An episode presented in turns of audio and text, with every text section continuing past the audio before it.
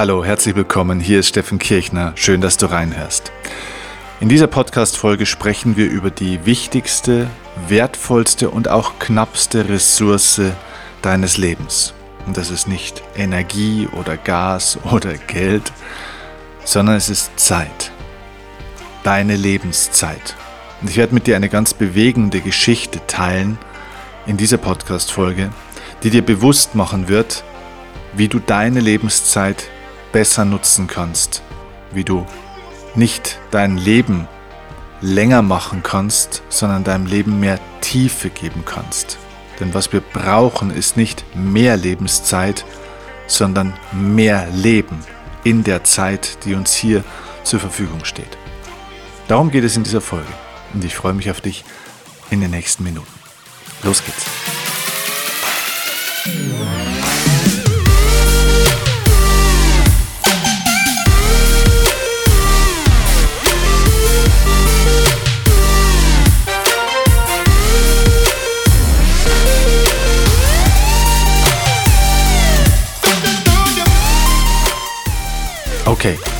Lass uns über Zeit sprechen. Immer mehr Menschen nehmen sich eine Auszeit öfter in ihrem Alltag oder spielen zumindest mit dem Gedanken, dass sie sich gerne mal eine Auszeit nehmen wollen. Vor einigen Jahren wusste man zum Beispiel im deutschsprachigen Raum noch gar nicht, was ein sogenanntes Sabbatical ist. Heute ist es schon immer bekannter. Ein Sabbatical, also ein Sabbatjahr, ist ein Jahr, wo man sich mal rausnimmt aus dem Arbeitsalltag, aus dem lückenlosen Lebenslauf, den man versucht zu generieren und tatsächlich bewusst eine Lücke im Lebenslauf zu hinterlassen.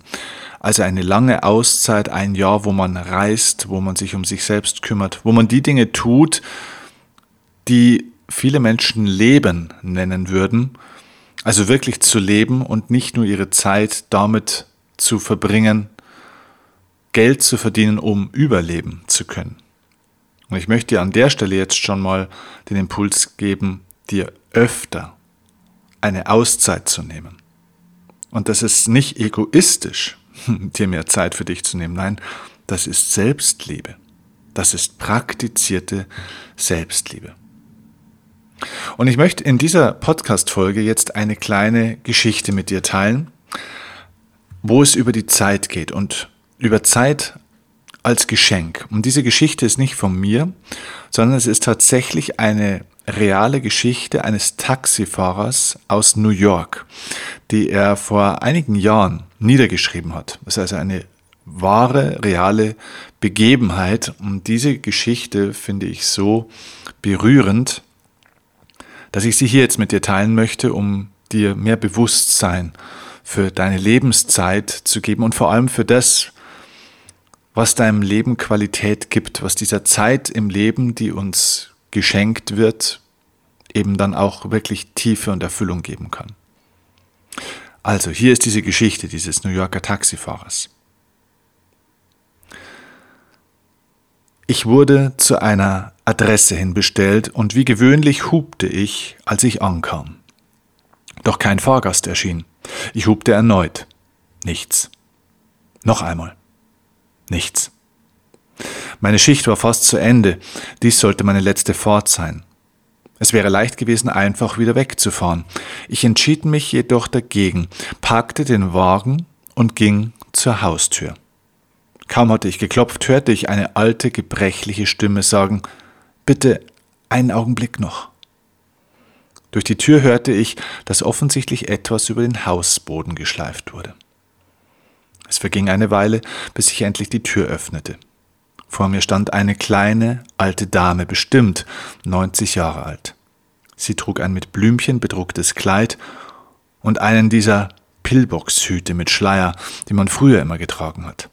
Ihre gesamte Erscheinung sah so aus, als wäre sie aus einem Film der 1940er Jahre entsprungen. In ihrer Hand hielt sie einen kleinen Nylonkoffer. Da die Tür offen war, konnte ich nun auch ein paar Blicke in die Wohnung werfen. Die Wohnung sah aus, als hätte hier über Jahre niemand mehr gelebt. Alle Möbel waren mit Tüchern abgedeckt, die Wände waren völlig leer, keine Uhren hingen dort. Die Wohnung war fast komplett leer, kein Zimmerschmuck, kein Geschirr auf der Spüle, Nur hinten in der Ecke sah ich etwas. Ein Karton, der wohl mit Fotos und irgendwelchen Glasskulpturen bepackt war. Bitte, junger Mann, tragen Sie mir meinen Koffer zum Wagen, sagte sie.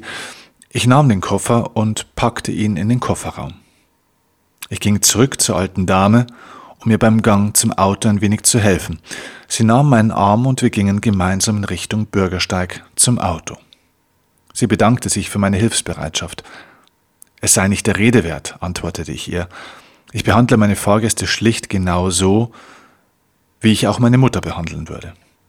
Oh, Sie sind wirklich ein vorbildlicher junger Mann, erwiderte sie. Als die Dame in meinem Taxi Platz genommen hatte, gab sie mir die Zieladresse, gefolgt von der Frage, ob wir denn nicht durch die Innenstadt fahren könnten. Nun, das ist aber nicht der kürzeste Weg, eigentlich sogar ein erheblicher Umweg, gab ich ihr zu bedenken. Oh, ich habe nichts dagegen, sagte sie. Ich bin nicht in Eile. Ich bin auf dem Weg in ein Hospiz. Ein Hospiz? schoss es mir durch den Kopf. Scheiße, Mann. Dort werden doch sterbenskranke Menschen versorgt und beim Sterben begleitet. Ich schaute in den Rückspiegel, schaute mir die Dame noch einmal an. Ich hinterlasse keine Familie, fuhr sie mit sanfter Stimme fort. Der Arzt sagt, ich habe nicht mehr sehr lange. Ich schaltete das Taxameter aus. Welchen Weg soll ich nehmen? fragte ich. Für die nächsten zwei Stunden fuhren wir einfach durch die Stadt. Sie zeigte mir das Hotel, in dem sie einst an der Rezeption gearbeitet hatte. Wir fuhren zu den unterschiedlichsten Orten.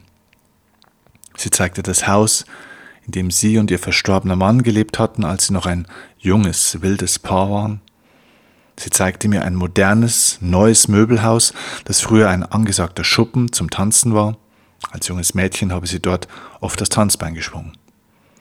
An manchen Gebäuden und Straßen bat sie mich besonders langsam zu fahren. Sie sagte dann nichts. Sie schaute dann einfach nur aus dem Fenster und schien mit ihren Gedanken noch einmal auf eine Reise zu gehen. Hinter dem Horizont kamen die ersten Sonnenstrahlen. Waren wir tatsächlich die ganze Nacht durch die Stadt gefahren? Ich bin müde, sagte die alte Dame plötzlich. Jetzt können wir zu meinem Ziel fahren. Schweigend fuhren wir zur Adresse, die sie mir am Abend gegeben hatte. Das Hospiz hatte ich mir viel größer vorgestellt. Mit seiner Mini-Einfahrt wirkte es eher wie ein kleines, freundliches Ferienhaus.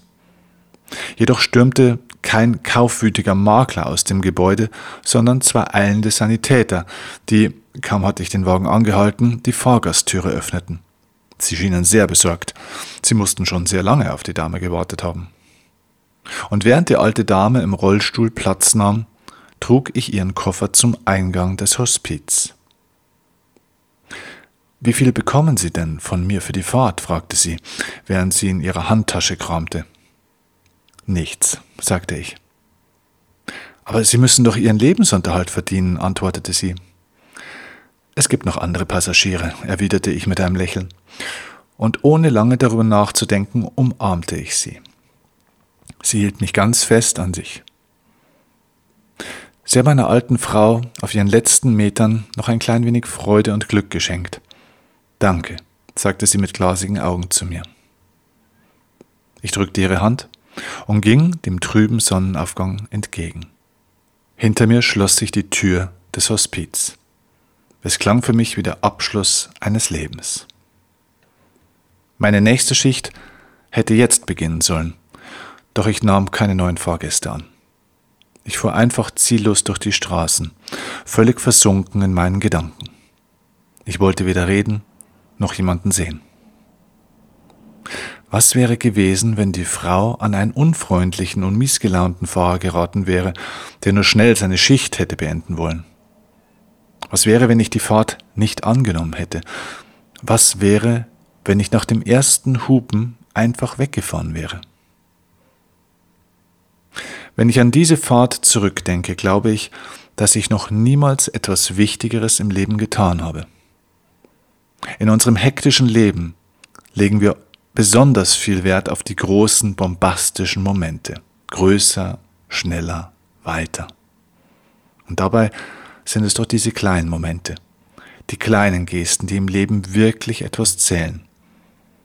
Für diese kleinen und schönen Momente sollten wir uns wieder Zeit nehmen. Wir sollten wieder Geduld haben und nicht sofort hupen. Dann sehen wir sie auch. Ja, das ist diese Geschichte, dieser Brief dieses Taxifahrers. Wie hat dir diese Geschichte gefallen?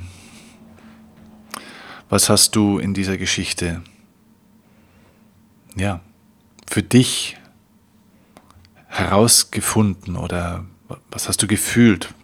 Was hast du erfahren in dieser Geschichte oder durch diese Geschichte? Welcher Satz oder welche Stelle hat dich vielleicht besonders bewegt?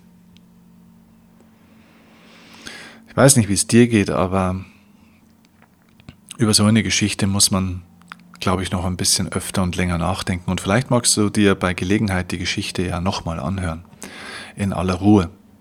Und ich glaube, dass so eine Geschichte immer wieder mal ein guter Anker oder ein kleiner, ja, wie eine kleine Erinnerung sein kann, sich bewusst zu werden, worum es im Leben eigentlich geht.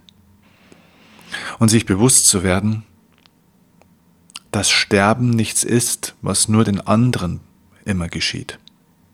Das ist natürlich unsere Beobachtung. Ich meine, sterben tun nur immer die anderen, oder? Weil wir leben ja.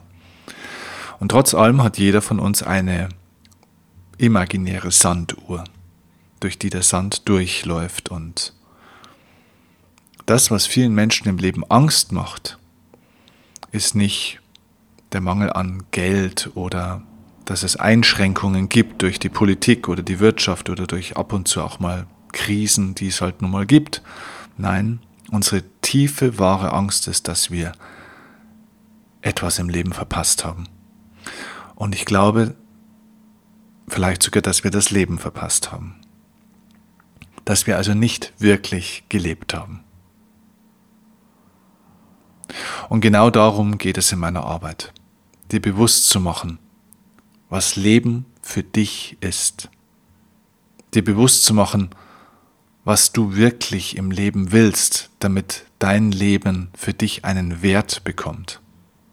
Was ist das, was du wirklich willst? Und vielleicht magst du aus dieser Podcast-Frage mit den drei folgenden Fragen einfach rausgehen. Vielleicht helfen dir diese drei Fragen, dich ein bisschen in den nächsten Minuten oder Stunden oder Tagen zu begleiten die erste Frage, die sich vielleicht aus dieser Folge, aus dieser Geschichte ergeben kann, ist, wer bin ich eigentlich? Wer bin ich? Was macht mich aus sozusagen? Was für eine Person bin ich? Was für ein Mensch bin ich? Also was ist mir bzw. dir wichtig? Zweitens, wenn du dir die Frage beantwortet hast, ein Stück weit, wer du bist, frag dich doch auch gerne mal, Wer willst du sein? Denn die Person, die du heute bist, bist du aufgrund der Erfahrungen und Informationen aus deiner Vergangenheit. Und es ist wichtig zu wissen, wer du heute bist, dich selbst zu erkennen und zu verstehen, wer du geworden bist durch die vergangenen Erfahrungen und Programmierungen. Aber die zweite Frage ist mindestens genauso wichtig. Denn du bist nicht einfach so, wie du bist, sondern du kannst entscheiden, wer und wie du sein willst. Frag dich, wie und wer möchte ich eigentlich sein? Was für eine Persönlichkeit möchte ich in einem Jahr oder in drei oder in fünf Jahren sein? In was für eine Persönlichkeit möchte ich mich hineinentwickeln? Vielleicht in der Partnerschaft, vielleicht beruflich vielleicht in Bezug auf deinen inneren Frieden, deine innere Ruhe und Ausgeglichenheit oder in Bezug auf deine Gesundheit und Vitalität, in Bezug auf deine Ausstrahlung, auf deine Geduld mit anderen, auf dein Einfühlungsvermögen, auf deine Art Gespräche zu führen, auf deine Art mit Problemen oder mit ja, vielleicht auch mal Streit oder Konflikten umzugehen. Es gibt viele verschiedene Betrachtungsweisen. Wer willst du sein? Und die dritte Frage, die ich dir mitgeben möchte, passt sehr gut jetzt auch zu diesem Thema dieses Podcasts und dieser Geschichte, die ich dir vorgelesen habe. Und diese dritte Frage ist, was ist jetzt für dich zu tun, um mehr von dir selbst zu werden? Es geht nämlich im Leben nicht darum, dass du wirst wie irgendjemand. Es geht darum, dass du erkennst, dass du nicht werden musst wie andere, sondern dass es eher darum geht, immer mehr von dir selbst zu werden, dein wahres inneres Wesen und Selbst zu erkennen und immer mehr davon in Besitz zu nehmen.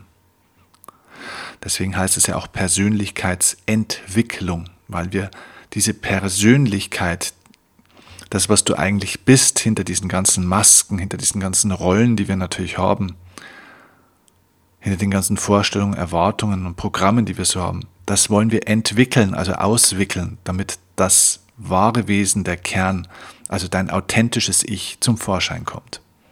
Also die dritte Frage nochmal, was ist jetzt zu tun, damit du mehr von dir erkennst, dass du mehr du selbst wirst, dass du mehr sozusagen zu dir kommst. Und ich sage dir als Antwort, eine oder ein Faktor dafür ist der Faktor Zeit. Zeit für dich selbst wird eine Rolle bei der Beantwortung dieser Fragen spielen, denn du wirst Zeit brauchen. Du wirst Zeit brauchen, um ein Stück weit zu erkennen, wer du bist und wer du sein willst. Und du wirst auch ein Stück weit Zeit brauchen dafür, um die Dinge zu tun, die dich immer mehr zu dir selbst bringen. Um die Dinge zu tun, die dich immer mehr du selbst werden lassen. Das heißt, je mehr Zeit du dir selbst gibst, desto mehr kannst du auch du selbst sein, bei dir selbst sein, in deiner Mitte sein. Und das ist es, worum es im Leben geht. Ich hoffe, dass dieser Impuls für dich wertvoll war.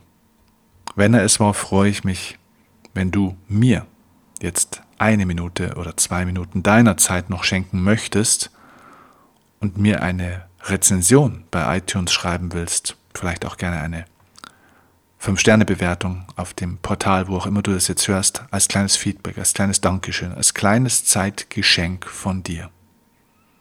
Ich habe dir sehr gerne meine Zeit hier jetzt geschenkt. Vielleicht magst du mir ein bisschen was von deiner schenken.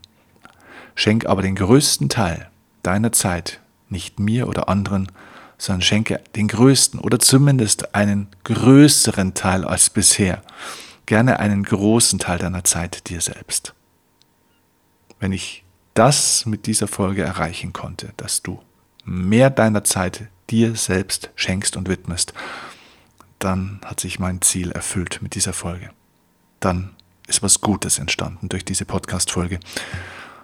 Ich danke dir für deine Zeit, fürs Zuhören, fürs Hinfühlen und Mitfühlen, fürs Dabeisein und wünsche dir jetzt eine tolle Zeit. Liebe Grüße. Dein Steffen Kirchner.